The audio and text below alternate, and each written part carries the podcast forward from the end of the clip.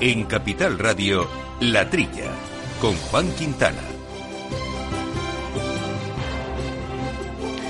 Muy buenos días, gente del campo, y buenos días, amigos del campo y de sus gente. Les saludamos, como siempre, aquí en los estudios Naturgy de Capital Radio, en este programa de agricultura, de alimentación, de ganadería, para tratar distintos temas. Un programa que hacemos gracias al control técnico de Néstor Betancor, en el que también nos da apoyo en los informativos Marta Vilar, y aquí en la mesa compañeros habituales eh, de micrófono, Jaime Costa. Jaime, buenos días. Buenos días, Juan. Viviana Fernández de Mesa, ¿qué tal, Viviana? Hola, buenos días. Y Jesús Moreno. Jesús, ¿cómo andamos? Bueno, pues muy bien. Buenos días, Juan. Aquí, dispuestos a ver qué es lo que pasa con los agricultores que ya han, anuncia, han anunciado manifestaciones a partir de la primera semana de, de febrero. Bueno, están de acuerdo las tres eh, asociaciones más importantes, como no. Y claro, eh, viene yo, yo sobre mojado, ¿no? Están con los precios, están con la, con, con, con la, con la nueva PAC que, que se, se, se, se, se aproxima un poco reducida en fin, que tienen miedo a, y luego la falta de rentabilidad ha bajado en el campo la rentabilidad, uh con lo cual están están que echan, que echan humo. Bueno, quieren recordar, yo creo que a, al re, al, re, al, renombrado ministro de Agricultura eh, los, eh, los, deberes que tiene sobre la mesa, que no creo que se le hayan olvidado precisamente, a pesar de que él yo creo que aspiraba a otro ministerio, pero bueno, los debe tener muy claros, pero por si no lo tienen claros, aquí está el sector recordándose un poco en las calles, haciendo un poco de ruido al ministerio y también a las consejerías de Agricultura, a las comunidades autónomas que tienen Hombre, capacidad. gustarle no, no, le va a gustar. A, a, bueno, eh, ha celebrado todo el sector que, que, que continúe Luis Planas de, de ministro, ¿no? Con lo cual eh, le han dado como un aprobado eh, importante, ¿no? A que continúe. Pero claro, esto no le va a gustar. En fin, lo que sí nos va a gustar son los temas, a nos, menos a nosotros, que vamos a tratar aquí en el programa, porque nos vamos a acercar eh, a Cuenca, donde ha habido una interesante jornada de la distribución alimentaria como elemento de vertebración territorial en Castilla-La Mancha, en concreto, muy orientado al papel que juegan estas empresas a la hora de mantener y potenciar eh, la población en estos um, espacios. Vamos a entrevistar a Felipe Medina, que es secretario general técnico eh, de ASEDA, de la Asociación Española de Distribuidores, Autoservicios y supermercados. Y la segunda parte del programa va a estar yo creo que muy centrada en Castilla y León, porque además tenemos dos invitados con el mismo apellido, por la coincidencia, entiendo que es un apellido común, a Matías Llorente, que es secretario general de UGAL UPA de León, con quien vamos a hablar de la remolacha, cómo está yendo la campaña, qué está pasando y qué ha pasado al final con el acuerdo marco interprofesional y qué consecuencias va a tener con un sector tan estratégico para esta comunidad autónoma como es la remolacha. Y charlaremos ya de un tema muy diferente con Jorge Llorente, que es el viceconsejero de Desarrollo Rural de la Consejería de Agricultura también de esta comunidad autónoma, porque han estado en Madrid ¿Quiénes han estado? En concreto los alimentos Tierra de Sabor, muy conocidos seguro ya por todos ustedes. Pero vamos a, avanzar un poquito más, a ver cómo va esta marca, qué resultados están consiguiendo, eh, qué parte del sector ya está adherido y sobre todo qué papel han jugado y qué intereses han tenido sobre todo en Madrid Fusión. Bueno, pues estos temas jugaremos también a nuestro a nuestro refranero en, enológico. Tenemos que resolver el de la última semana y hacer nuestro magnífico sorteo para nuestros acertantes. Pero eso será al final del programa. Mientras tanto, si les recuerdo nuestro correo electrónico, por si quieren contactar con nosotros, que es latrilla arroba capitalradio.es y nuestra cuenta de Twitter donde nos pueden seguir, ya saben, en arriba, arroba, perdón, arroba la trilla debates y arriba también la trilla debates.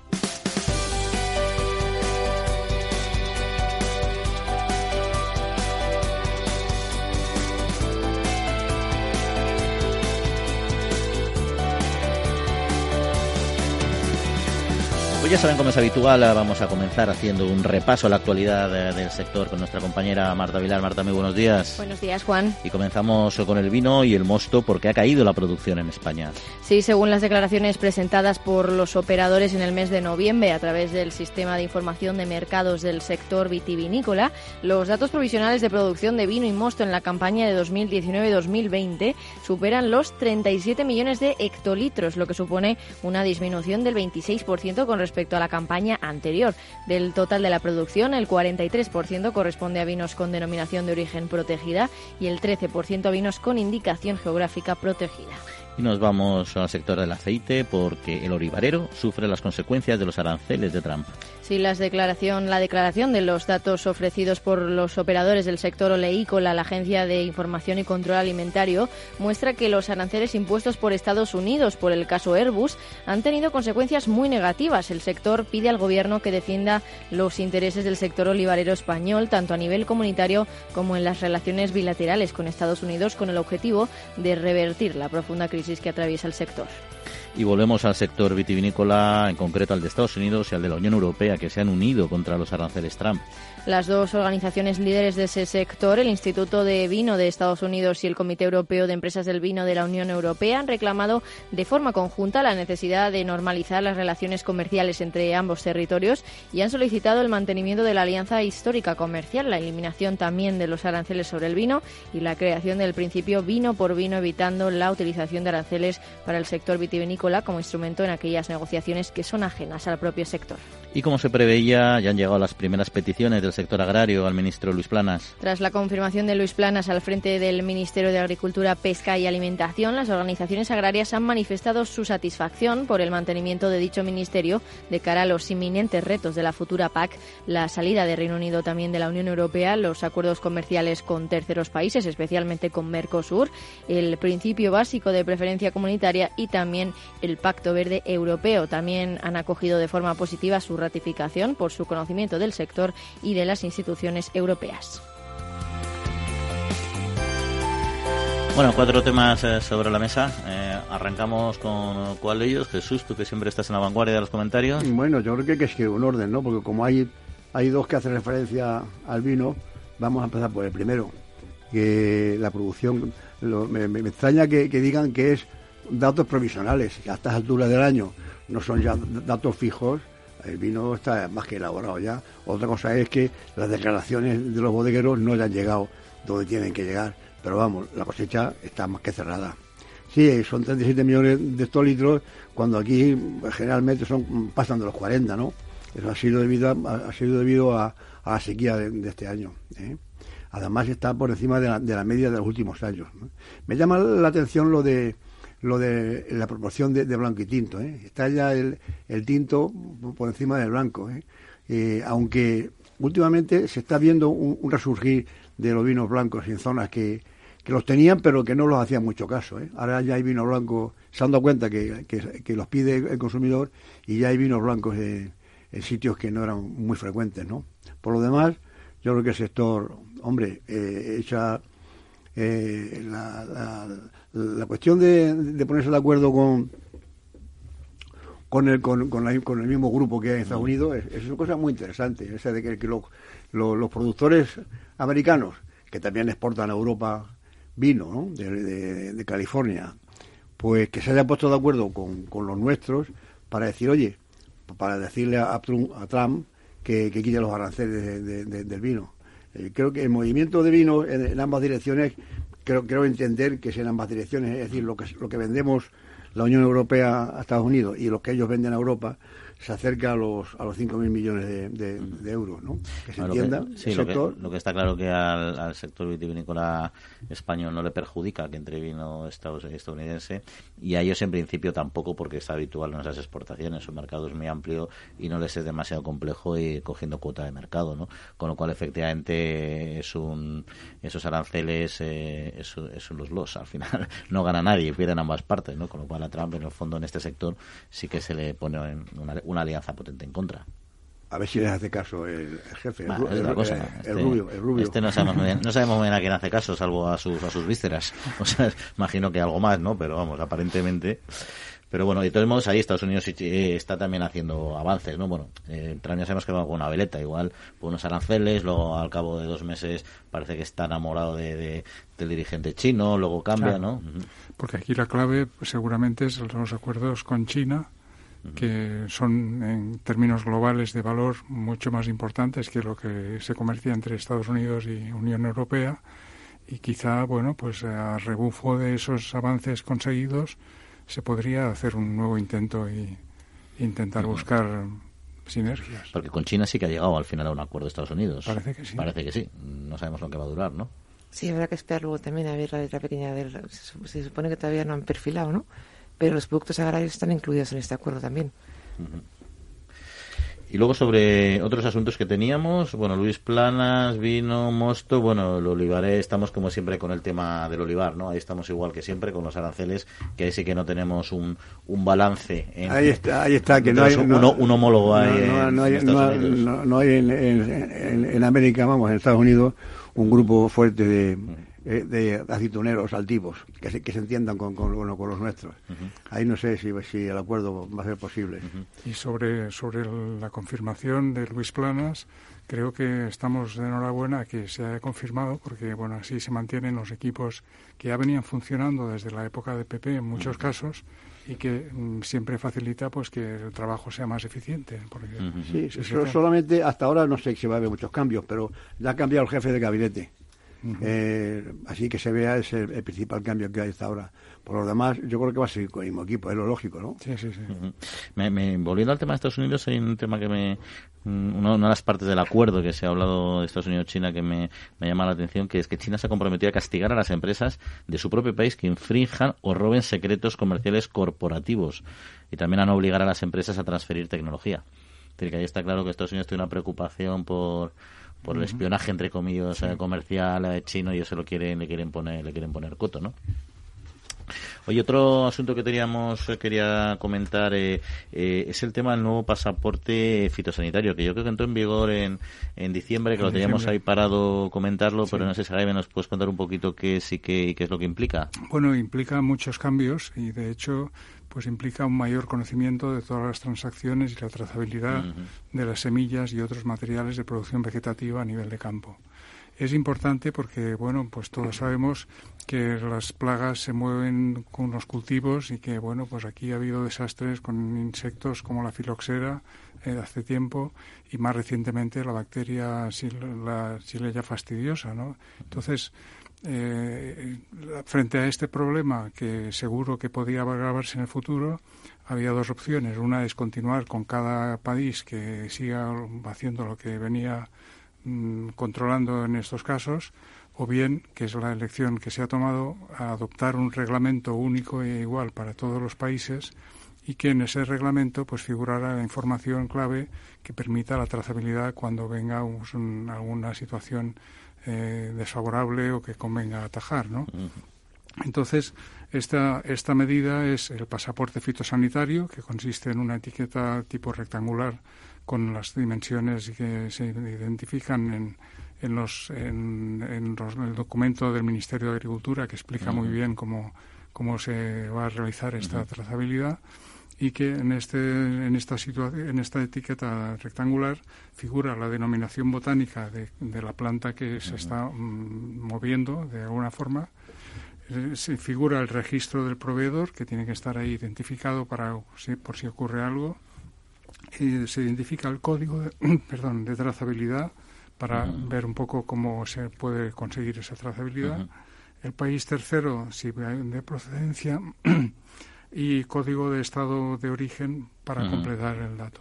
Bueno, pues ahí, ahí están los datos. Vamos luego a seguir hablando de eso porque también me gustaría conocer un poco qué es lo que está pasando con el glifosato en Francia, pero no quiero hacer esperar a nuestro primer eh, invitado, que tenemos muchos asuntos que hablar y en concreto de la remolacha, que es clave en el sector en Castilla y León.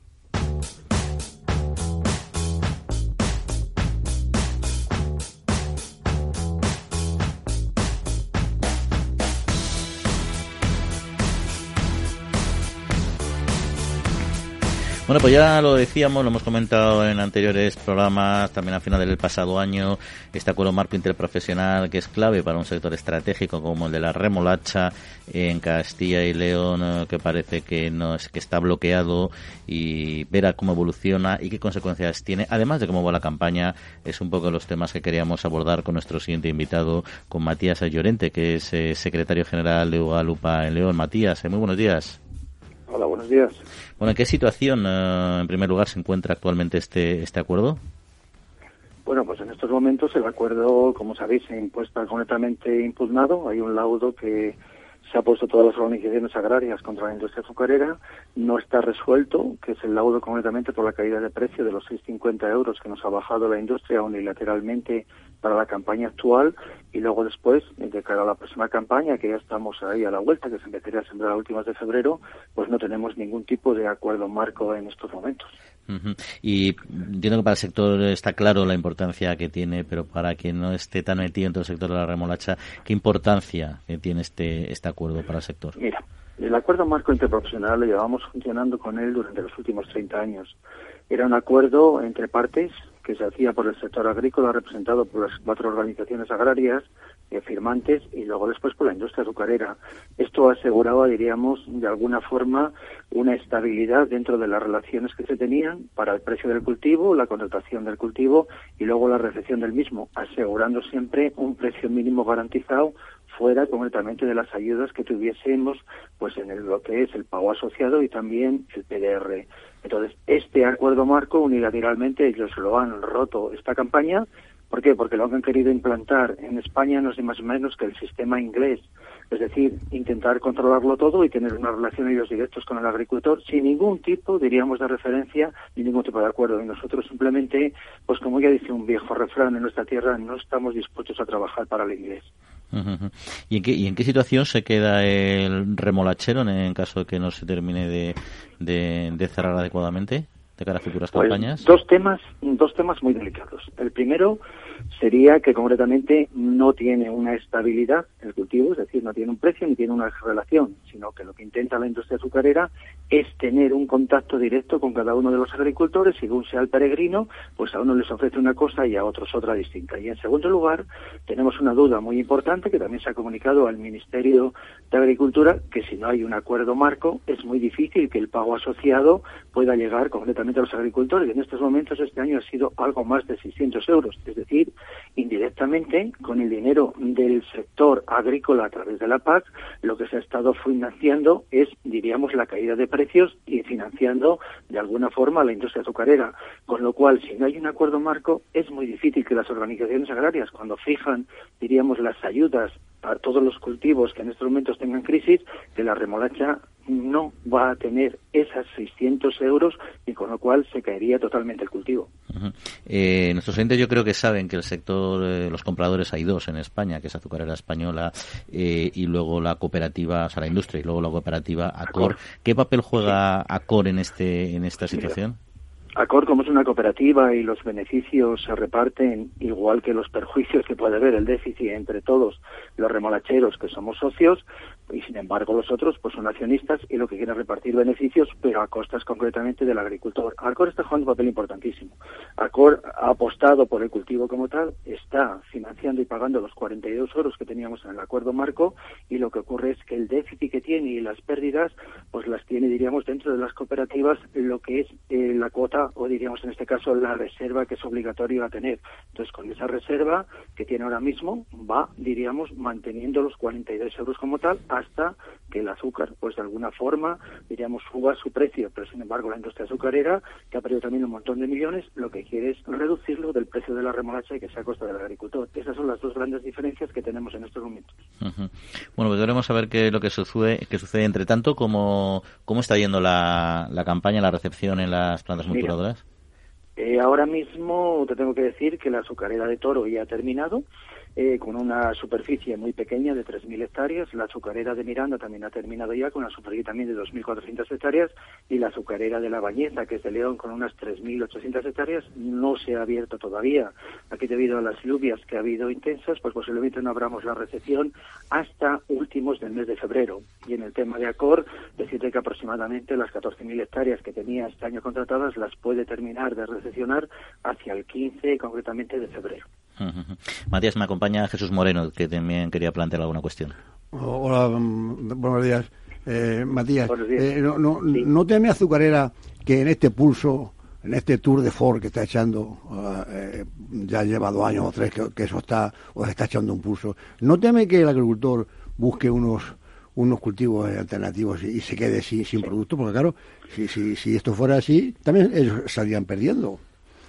Sí, vamos a ver, te tienes que pensar ahora mismo que de las tres azucareras que tiene concretamente en el Duero, este año tiene contratadas entre las tres unas mil hectáreas.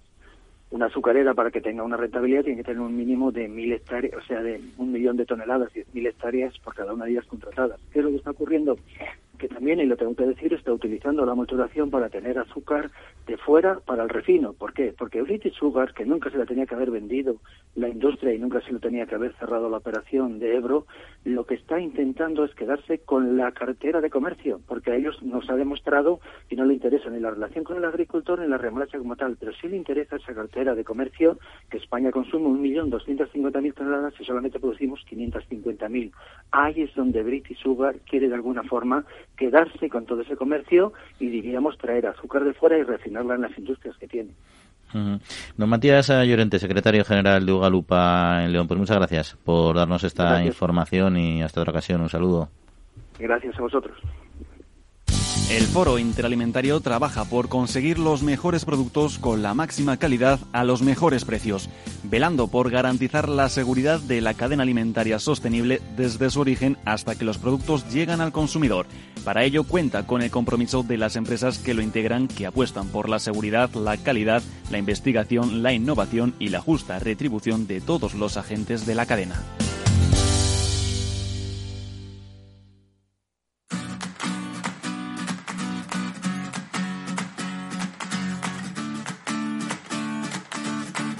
La Trilla, con Juan Quintana, Capital Radio. Pues ha habido más asuntos que han marcado la actualidad eh, del sector. Por ejemplo, COAG ha considerado inasumible para el sector la subida del salario mínimo interprofesional. Sí, la coordinadora de organizaciones de agricultores y ganaderos advierte que el incremento del salario mínimo interprofesional supondría un aumento de más del 50% de los costes laborales de los agricultores, según ha reflejado la simulación que han llevado a cabo los servicios técnicos de dicha organización. Eduardo López, responsable del área de relaciones laborales de COAG, ha declarado que el incremento de los costes laborales resulta inasumible para las pequeñas y medianas exportaciones con dos o tres trabajadores fijos. La coordinadora de agricultores y ganaderos solicitará al Ministerio de Trabajo poder participar en la mesa de diálogo social que se va a abrir para abordar la subida del salario mínimo interprofesional y el ovino y el caprino de carne de Andalucía reclaman ayudas que permitan dinamizar la actividad. El presidente de la sectorial de cooperativas agroalimentarias de Andalucía, José Puntas Tejero, junto con otros representantes del sector ovino y caprino, han mantenido una reunión de trabajo con el secretario general de Agricultura, Ganadería y Alimentación, Vicente Pérez García de Prado, con el objetivo de analizar la situación actual y han solicitado a la Consejería un plan de ayudas específicas para impulsar la producción. El sector de ovino y caprino ha reivindicado su papel en la conservación del medio ambiente y vertebración del territorio por ser garante de la fijación de población en el medio rural y la Federación Nacional de Comunidades de Regantes quiere que el agua cambie de ministerio. Andrés del Campo, que es presidente de la Federación Nacional de Comunidades de Regantes, ha propuesto al nuevo gobierno transferir las competencias en materia de aguas a aquel ministerio que se encargue de las infraestructuras y de esta manera llevar a cabo un nuevo plan hidrológico nacional para así hacer frente al cambio climático. Del Campo también advierte sobre los riesgos que supondría la subida del precio del agua que establece el libro verde de la gobernanza del agua en España como medida para garantizar su uso eficiente. Y finalizamos con la ampliación eh, del listado de plantas para los eh, barbechos melíferos. El Fondo Europeo de Garantía Agraria ha publicado el listado de especies ricas en polen y néctar admitidas para ser sembradas en los barbechos melíferos, siendo este más extenso que en la pasada campaña. La normativa de la PAC permite justificar los barbechos melíferos como superficie de interés ecológico para la percepción del pago verde, estando permitida la colocación de colmenas en este tipo de tierras. Bueno, pues el tema de salario mínimo interprofesional ya veníamos diciendo en antiguos programas que va a ser un problema serio para, para este sector, pero cada vez lo tienen más claro, ¿no? Sí, es que parece como que es que eh, parece como eh, como una ignominia decir pobrecillos no quieren que, no quieren que, gane más el obrero y no es eso ¿eh? No, eh, esa no es la cuestión o sea esa, esa, al contrario se ha demostrado hoy hoy en la prensa he leído yo que la, última subida del salario mínimo internacional ha supuesto ha supuesto la no creación de 45.000 puestos de trabajo en España, no solamente en el sector agrario, en todos los sectores. O sea que es un hecho contrastado. Con lo cual, tienen que hacer caso a, los empleadores. O sea que eh, aquí ya, lo dice claramente la, COA, para un, pequeño agricultor que tenga dos o tres obreros fijos, esta subida que se, se pretende, pues a lo mejor tiene que dejar a uno. O sea, que, que, que, no, es que no es que no quieran que, que, el obrero gane más, es que hace imposible la, la, viabilidad de, de, las empresas y, y, y, hay que verlo. No, no es la teoría y quedar bien en la prensa y sobre todo, bueno, el, el, luego el, el, apoyo del gobierno actual eh, eh, ha publicado que quiere subirlo, no sé, a, a 1.200 euros, eh, no sé si este año o el que viene. Es una cifra más, que respetable, me parece a mí. Sobre todo, efectivamente, es un problema para empresas, pero bueno, al final habrá que ver cómo, cómo se consigue gestionar ese, ese equilibrio. Evidentemente, las empresas van a tener mucho más cuidado a la hora de contratar y de qué manera hacerlo. Y entonces los productos valdrán más y el consumidor pagará más y entonces es una rueda. Bueno, precisamente COAC de lo que se queja es que, es muy difícil que ellos puedan, con el problema que haya de precios, bajada de precios, los acuerdos comerciales, precisamente lo que no pueden subir es el precio de su producto.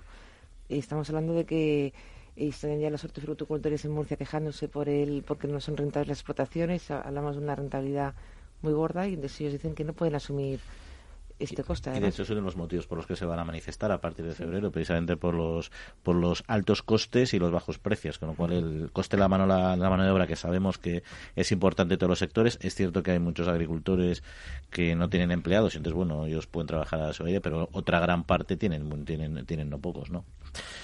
En fin, ¿algún otro temilla por comentar? Este, hombre, esto que has dicho del sector ovino y, caprino, esto con lo fácil que es darse cuenta de las cosas. Vamos a ver, están con el tema de la despoblación y de la España vaciada, por cierto, que, no, qué nombre más feo, ¿no?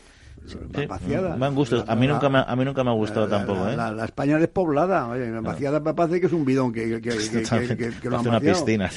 Pero fíjate, es curioso. Eh, hay, hay temas como este el sector caprino y, bovino de, Andalucía han perdido desde el año desde el año 2007 hasta hasta hasta este año pasado pues han perdido el 33% de, de cabeza. De 3.274.000 han bajado a 2.200.000 pues ahí tiene usted eh, eh, eh, señores climáticos y, y, y despobladores ahí tiene usted un sector que, que, que, que, es vertebrador del campo, que mantiene el campo limpio, que, que va contra, contra, en fin, por, toda, por donde lo mires es, positivo. Es hay, que hacer, hay que hacer algo para que no se aparezca. Hay que, hay que defender el valor de lo que se aporta con la agricultura.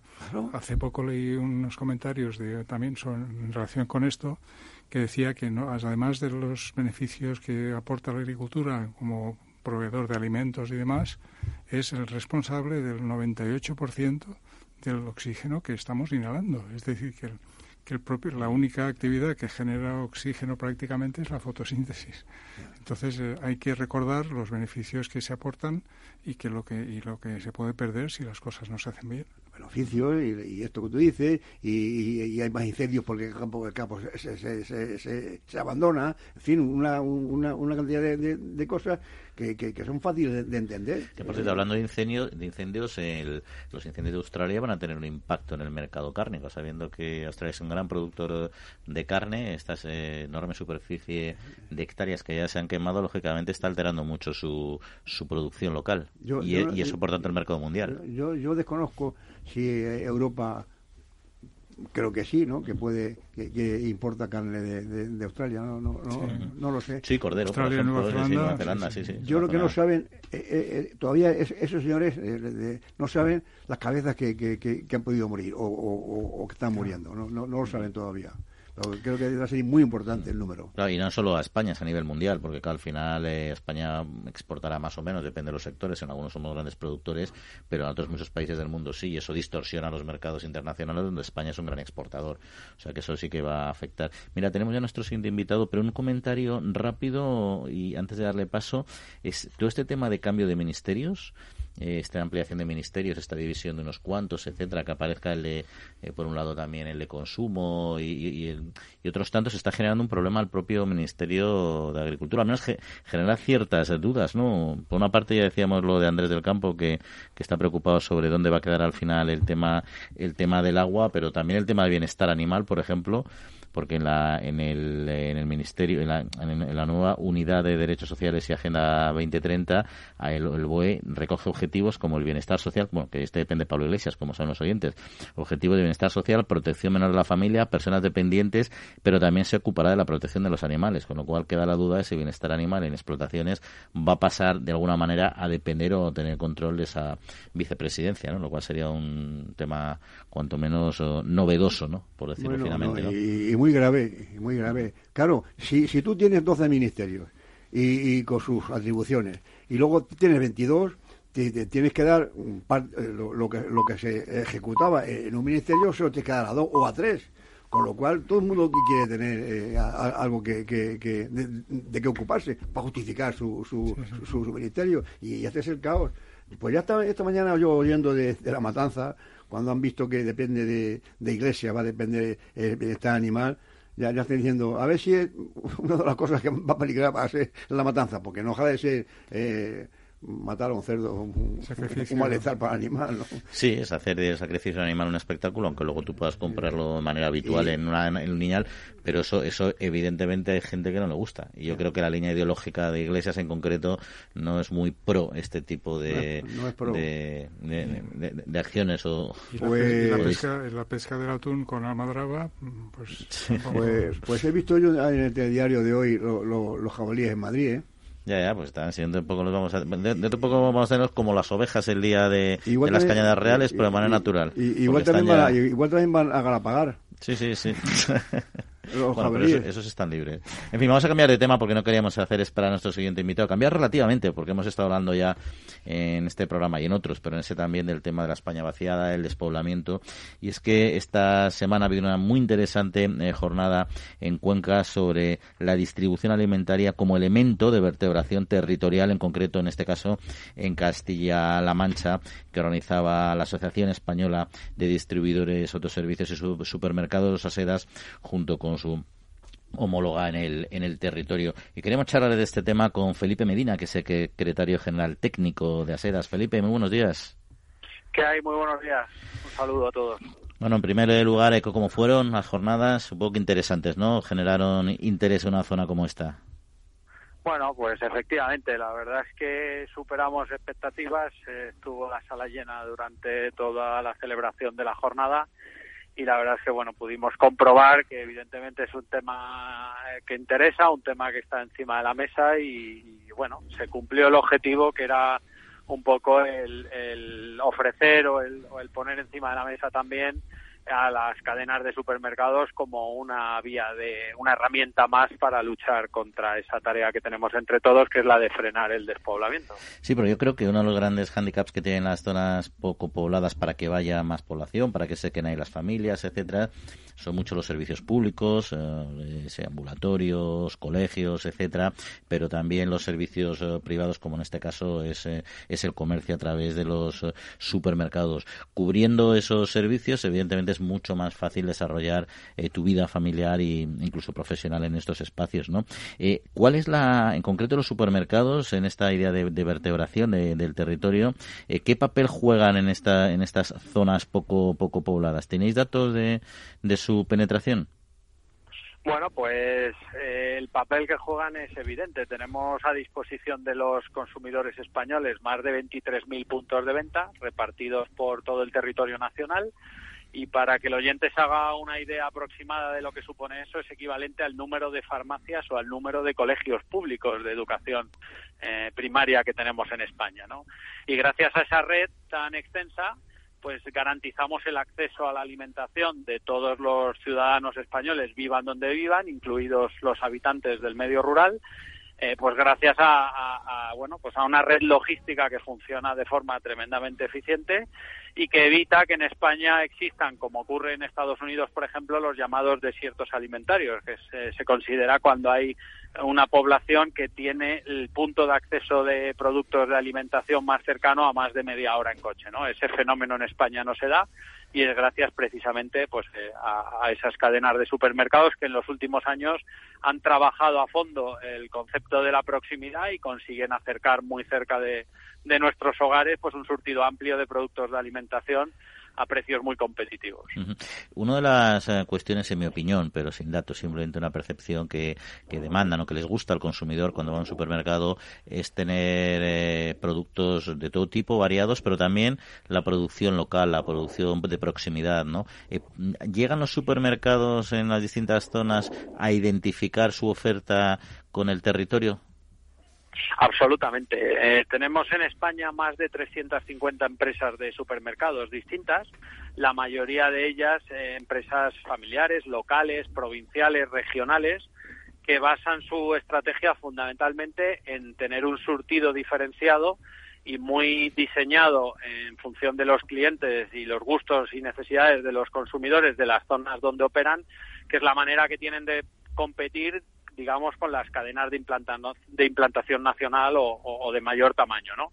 Y eso la verdad es que es una suerte, es un, es un privilegio que tienen los consumidores españoles y fundamentalmente es gracias a que estas empresas eh, de supermercados pequeñas se apoyan en las centrales de compra IFA y Euromadi que se crearon hace 40 años un poco para compartir determinados determinados gastos, determinados servicios, como pueden ser la logística, como puede ser eh, el tema de servicios informáticos, servicios jurídicos, y gracias a esta unión, pues estas empresas pueden competir de tú a tú con las con las grandes compañías y de hecho si miramos a los datos en los últimos años todas estas empresas de tipo regional, de tipo provincial, pues lejos de desaparecer, lo que han hecho ha sido incrementar su volumen de ventas, incrementar su superficie de, de, venta instalada. O sea que tenemos un fenómeno muy diferenciado al de otros países de nuestro entorno donde bueno pues eh, la concentración es mayor y donde por ejemplo en Francia hay otros formatos que, que hoy por hoy son los preferidos por el consumidor que es el, hipermercado. En España se ha imperado el, supermercado de proximidad que es hoy el, el, formato de venta preferido por los consumidores. Porque cuánta gente compra actualmente en este tipo de supermercados o, qué, o en qué proporción compran pues eh, solo en las tiendas de las empresas de asedas, que representan un 70% de la superficie instalada en alimentación, entran al día 15 millones de personas. Porque gracias a ese crecimiento en proximidad han aumentado de forma considerable las visitas semanales del mismo cliente a la tienda y ha bajado el ticket medio, porque el consumidor hoy por hoy tiene muy cerca de casa un establecimiento en el que ir comprando exactamente lo que necesita para pocos días y como lo tiene tan cerca, pues puede acudir a, lo largo de la semana, de la semana tantas veces como, como necesite. Y además ahí tenemos muy claro que hay una contribución más que eh, palpable en la reducción del desperdicio en tanto en cuanto se permite a los consumidores tener cerca de sus hogares producto fresco y comprar únicamente las, las cantidades que realmente van a consumir.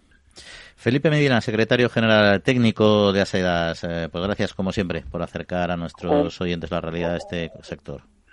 Un placer para mí, como siempre. Un abrazo. El Foro Interalimentario es una asociación sin ánimo de lucro que agrupa empresas punteras del sector agroalimentario que trabajan con más de 22.000 pymes y productores primarios. Las empresas del foro sustentan más de 90.000 puestos de trabajo y destinaron casi 200 millones de euros a actividades de investigación e innovación y al desarrollo de nuevos sistemas de producción alimentaria.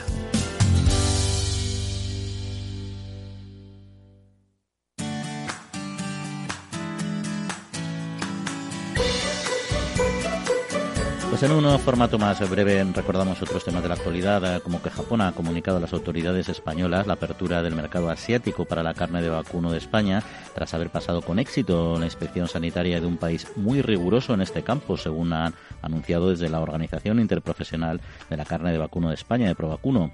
La exportación al país nipón va a permitir a las empresas autorizadas el trato comercial inmediato con los compradores japoneses que hace mucho tiempo que demandan carne de vacuno segura y de calidad, como la española. Kem China y Sinochem anunciaron la fusión de activos agrícolas en una nueva compañía que se va a llamar Singenta Group. El grupo chino Chem China compró Singenta por 43 millones, 43 mil millones de dólares en 2016 y Sinochem es otra firma de ese país productora de fertilizantes y agroquímicos. La Asociación Empresarial para la Protección de las Plantas, AEPLA, ha recordado en Agronews que lo que se persigue con la gestión integrada de plagas es limitar la aplicación de productos fitosanitarios a aquellas situaciones en las que realmente son necesarios, como ocurre con la administración de tratamientos médicos o farmacéuticos en el caso de los seres humanos. La recogida de envases de fitosanitarios y fertilizantes sube un 51% en cinco años en la Comunidad Valenciana, con 493 toneladas en 2018. Es la segunda autonomía que más recicla por detrás de Andalucía, según datos de Sigfito. La distribución alimentaria es un importante elemento de vertebración territorial y desarrollo económico en zonas rurales. Esta es la principal idea que ha destacado la Asociación Española de Distribuidores, Autoservicios y Supermercados, ASEDAS, y la Asociación de Supermercados de Castilla-La Mancha en una jornada celebrada en Cuenca. El Departamento de Nuevas Tecnologías de Agroseguro ha superado con éxito la evaluación de nivel 2 del modelo de calidad CMMI, Capability Maturity Model Integration, relacionado con buenas prácticas cuyo objetivo es la mejora continua de sus procesos.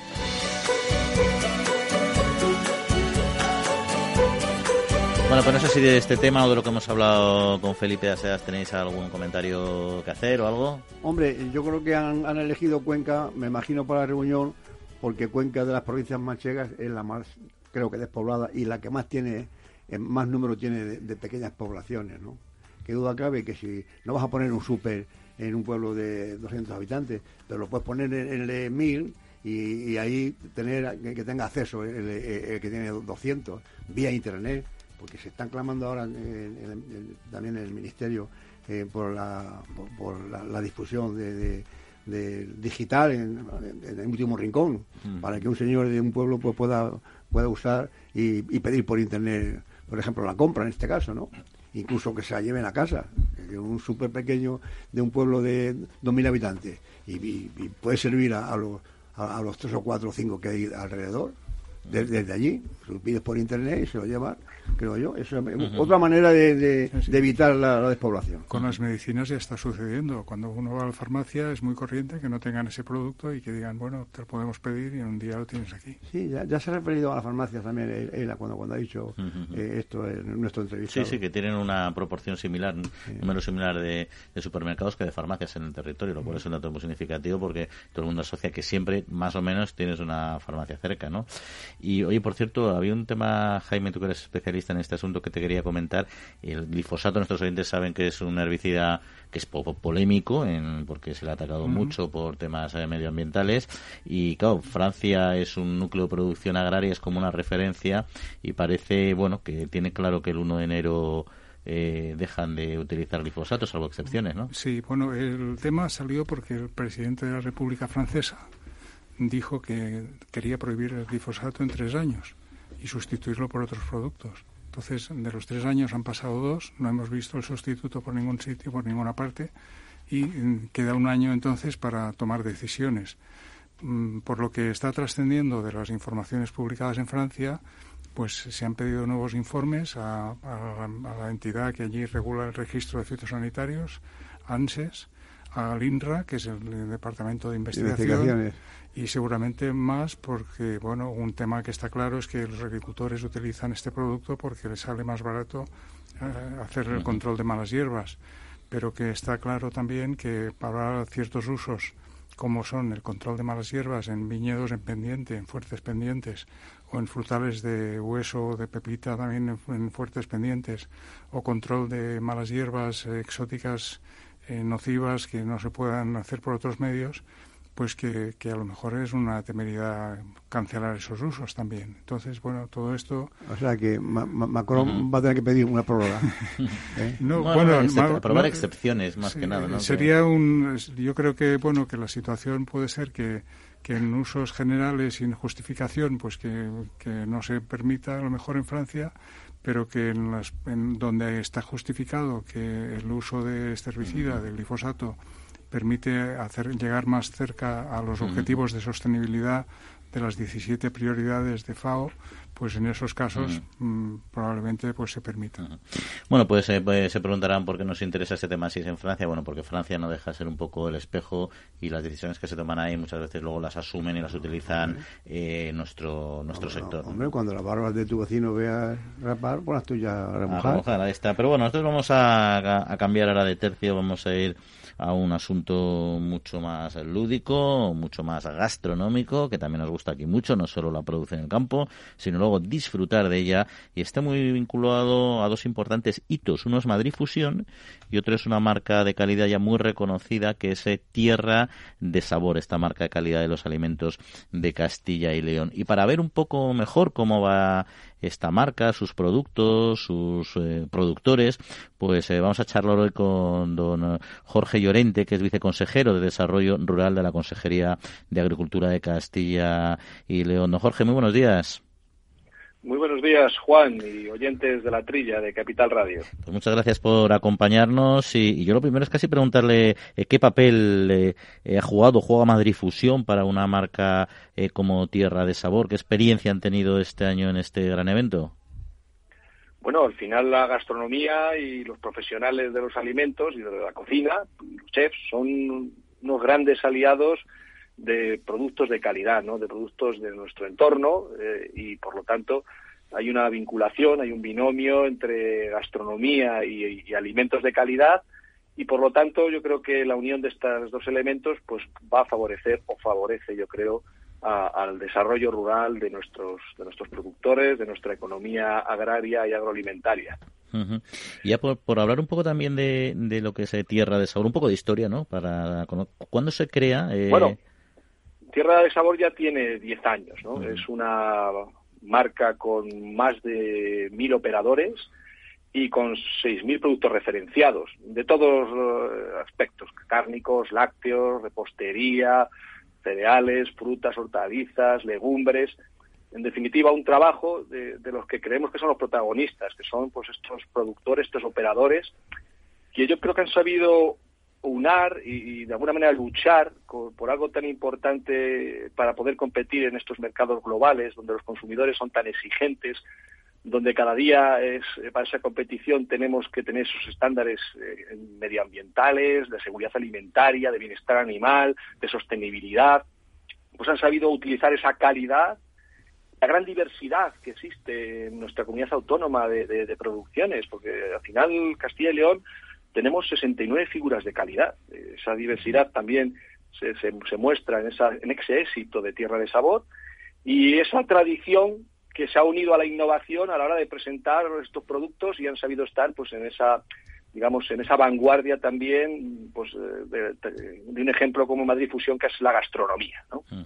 por lo tanto estas acciones cuando se juntan pues al final nos dejan este buen sabor de boca esta buena experiencia que hemos tenido en esta cumbre mundial de la gastronomía que es Madrid Fusión y que, como decía antes, pues nos, ha dejado un muy buen sabor de boca, yo creo, a todos los que hemos estado por allí y sobre todo a esas personas, a esos empresas, congresistas y visitantes que han estado durante estos tres días, el lunes, martes y miércoles eh, de esta semana, eh, visitando este gran evento, esta capital que ha sido de, mundial de la gastronomía, como es Madrid. Eh, viceconsejero, me acompaña Jesús Moreno también, que, que quería hacer algún comentario.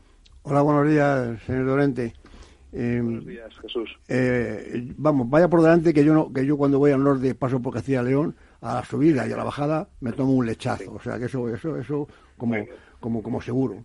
Pero me ha, llamado, me ha llamado la atención una cosa que, mm, hombre, eh, la micología, que ha, habido un restaurante ahí en, en, Madrid Fusión de, de, Zamora que, se, que, que, ha hecho una, una, una exposición y una exhibición de cocina micológica y cinegética. ¿Qué tipo de caza, qué tipo de caza es la que hay por ahí por Zamora? Que yo estoy un poco despistado en ese sentido. Bueno, pues son lo que denominamos grandes rumiantes, ¿no? Al final el, el, venado, el, ciervo, el corzo, jabalí, bueno, pues suelen ser los, los platos estrellas, aunque también está pues la, parte, digamos, de la, la patos y, otras especies, ¿no? La, perdiz, la, que llamamos caza menor. Yo creo que Gloria, eh, del, restaurante El Empalme de Zamora, nos hizo una exhibición de dos elementos que son muy importantes también en, nuestra comunidad autónoma, que es la micología, como grandes, somos unos grandes productores, una representación muy importante de la micología de Castilla y León en entorno nacional y de la y del potencial cinegético. Hay un recorrido para la, digamos la gastronomía cinegética muy importante. Fue una, yo creo que uno de, las, de, los, de los eventos, de las actuaciones mm, relevantes dentro de, de, este Madrid Fusión tampoco puedo dejar por alto pasar pues eh, cuando en el auditorio Oscar García de Soria pues nos mostró también eh, lo importante de esa gastronomía con ingredientes de, una zona que nosotros llamamos las Highlands de Castilla y León, ¿no? Soria está más de, casi más, más del 90% de su territorio a más de mil metros y bueno, hizo una demostración de auditorio realmente espectacular. No puedo dejar tampoco hablar de Carlos, de Cristóbal Muñoz, que fue otra de las personas que actuó en escenario polivalente. Y bueno, no quiero seguir porque han sido nueve cocineros, pero bueno, eh, todos ellos en nuestro restaurante de Tierra de Sabor, a lo largo de tres días, pues nos han demostrado con más de 20 productos de esa rica despensa de Castilla y León, pues esas combinaciones, esa innovación a la hora de presentarlo. Y lo que yo creo que es más importante también de todo esto es que estos cocineros, estos profesionales, son unos grandes enamorados de nuestro territorio y conocen cómo se producen y ese mimo que ponen los agricultores, los ganaderos y los transformadores para conservar esa calidad que decía anteriormente. De, momento vamos a, a, desviarnos a Zamora, de momento. Ahí está, Y, vamos a cantarlo, ¿no? Y, luego ya pensaremos en Soria. le, iba a hacer una pregunta, pero creo que no la respuesta no va a ser fácil darlas de una perspectiva política, así que no voy a hablar de los buques insignia de la alimentación en Castilla y León, pero sí le voy a preguntar por el lado opuesto, es decir, que en su opinión, ¿cuáles son esos productos menos conocidos de su tierra que realmente tienen una proyección y un futuro de crecimiento importante y que están lógicamente amparados en esta marca Tierra de Sabor? Bueno, yo creo que, la, por ejemplo, eh, las legumbres y las verduras eh, y hortalizas tienen una gran producción. Es verdad que a lo mejor quizás poca gente conoce que Castilla y León es líder, por ejemplo, en la producción de zanahoria o de puerro y que tenemos, eh, pese a ese clima tan, digamos, eh, tan recio que, y tan, tan extremo, pues tenemos unos también unas legumbres mm, con un gran potencial de sostenibilidad y de calidad eh, dentro de la dieta proteica que pueden tener la, dieta mediterránea. Y sí que uniría también, como he dicho antes, esa, la, la, cinegética y la, y la micológica.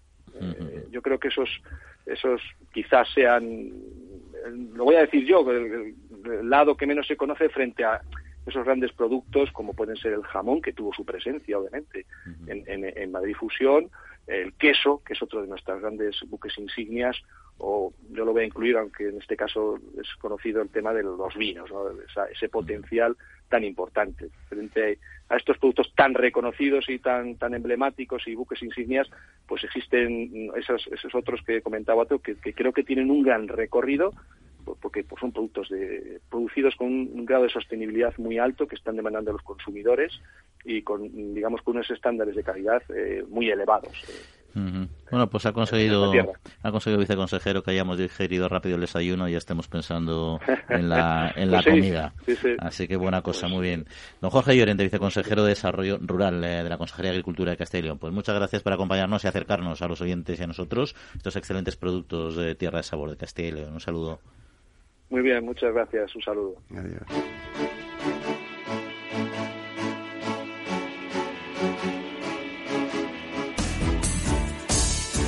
La Trilla, con Juan Quintana. Bueno, pues hablando de, alimentos, eh, quería comentar con vosotros un, un tema y es que, bueno, ya sabéis que el vino está estudiado pues que que influye mucho y se, se, siente más pues cuando te lo presenta un sumiller y entonces hay datos que dicen que hasta un 22% emociona más el, el vino. ¿no? Bueno, pues ha salido ahora un trabajo que han realizado investigadores del campus de Alcoy de la Universidad Politécnica de Valencia eh, que dicen que la comida bien emplatada emociona un también emociona un 6% más que la comida menos emplatada. Y también dicen que, por otra parte, es difícil que el cerebro mantenga la atención a una larga comida, por muy excelente que sean sus platos, y que a partir de, por ejemplo, del, cuarto, pues por muy espectacular que sea este cuarto, ya no se percibe ya de la misma manera, ya no emociona tanto. No, hombre, es que, es que la, la Nouvelle Cuisine que te ponen un plato enorme y de, diferentes mm, modelos, ¿no? Cuadrados o tal.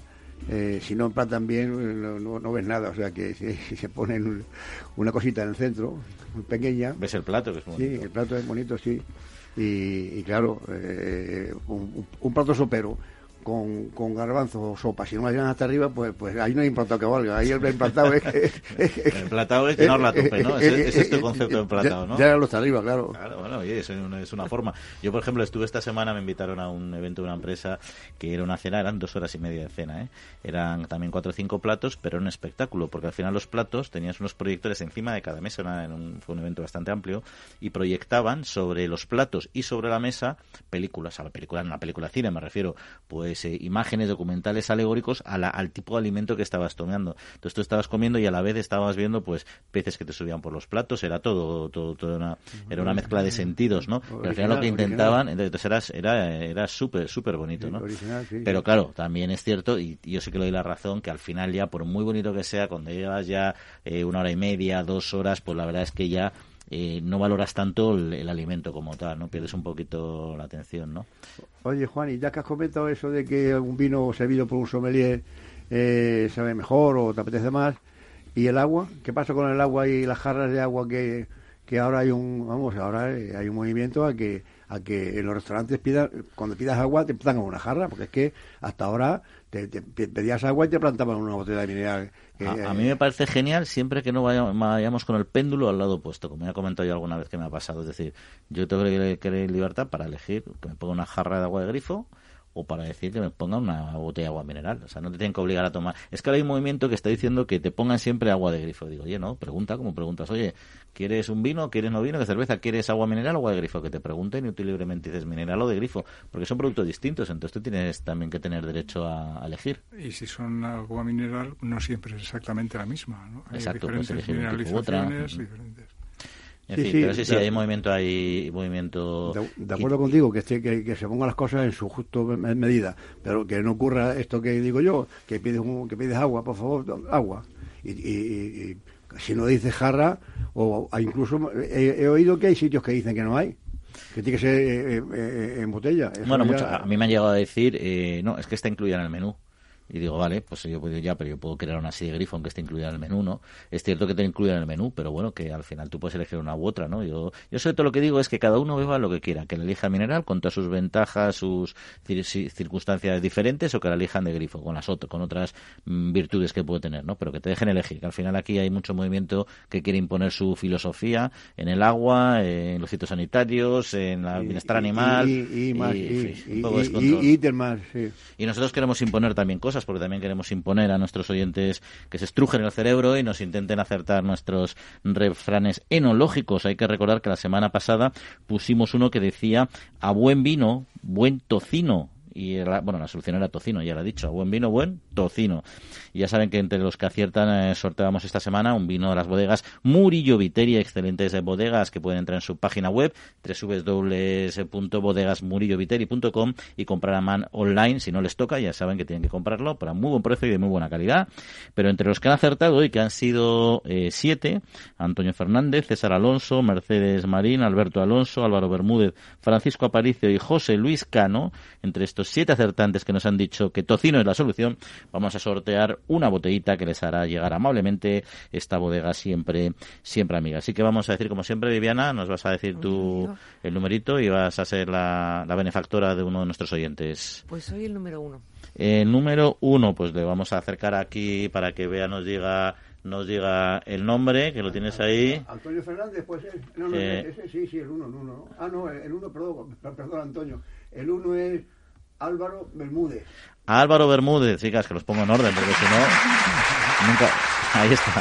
Va a estar enumerados en orden, porque si no, todo el mundo sabría qué número es, ¿no? Ahí está Álvaro Bermúdez. Bien, Jesús, pues enhorabuena a Álvaro por este premio y a los demás, por supuesto, por participar.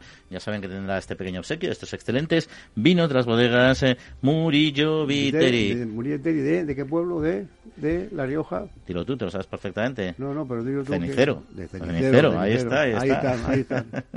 ahí está, pues ya saben además en su página web que pueden encontrar excelentes eh, productos, además una bodega muy comprometida con el medio ambiente y con la sostenibilidad. Bueno, nos queda poquito tiempo, eh, un minutillo, ¿no? Prácticamente, ¿no? Lo suficiente, eso sí, para decir un dato que quería con, trasladar a nuestros oyentes. Y es que el sodio que ingerimos los españoles excede los límites recomendados. No sé si esto es Pero- bueno o esto es malo. Es malo. Eso ha dicho la Organización Mundial de la Salud. No es- Ujú. Pero, No pero, bueno. pero, pero, ¿cuán- ¿cuánto excedemos? Pero, si- pero si es una tontería, de 5.000 que recomienda la, eh, de sodio y, y hay dos, dos datos. El sodio, pues, bueno, son 60 miligramos, de, de 5.000 que recomienda la OMS a 5.060 es lo que consumimos. Menudo exceso. Pero si hay problemas cardiovasculares, los médicos tienden a ser más estrictos y, y recomendar que no te acerques al límite máximo, ¿no? Ujú, ujú. Y ese- y- y- recomiendan 2.000 mili- miligramos la OMS ¿eh? de sodio. Y nosotros consumimos 2025. Pues eso, es un exceso que, casi es nulo, vamos. Y, y- y- y- vamos, ya- ya- y, y de sal recomienda 5.000 miligramos la OMS. Y nosotros consumimos 5.060. Bueno, lo que nos recomienda Néstor Betancor de Control Técnico es que vayamos despidiéndonos porque se nos acaba el tiempo, que también él sabe recomendar, igual que la OMS. Así que nos despedimos, eh, Viviana, Jesús, Jaime, que paséis una buena semanita. Adiós a todos. Agradecemos Buen también a Marta. Vilar el apoyo en los informativos y a todos ustedes que nos hayan acompañado. Ya sabe que en siete días volvemos a estar aquí en los micrófonos de la trilla de Capital Radio en los estudios Naturgy. Un saludo, buena semanita y que disfruten.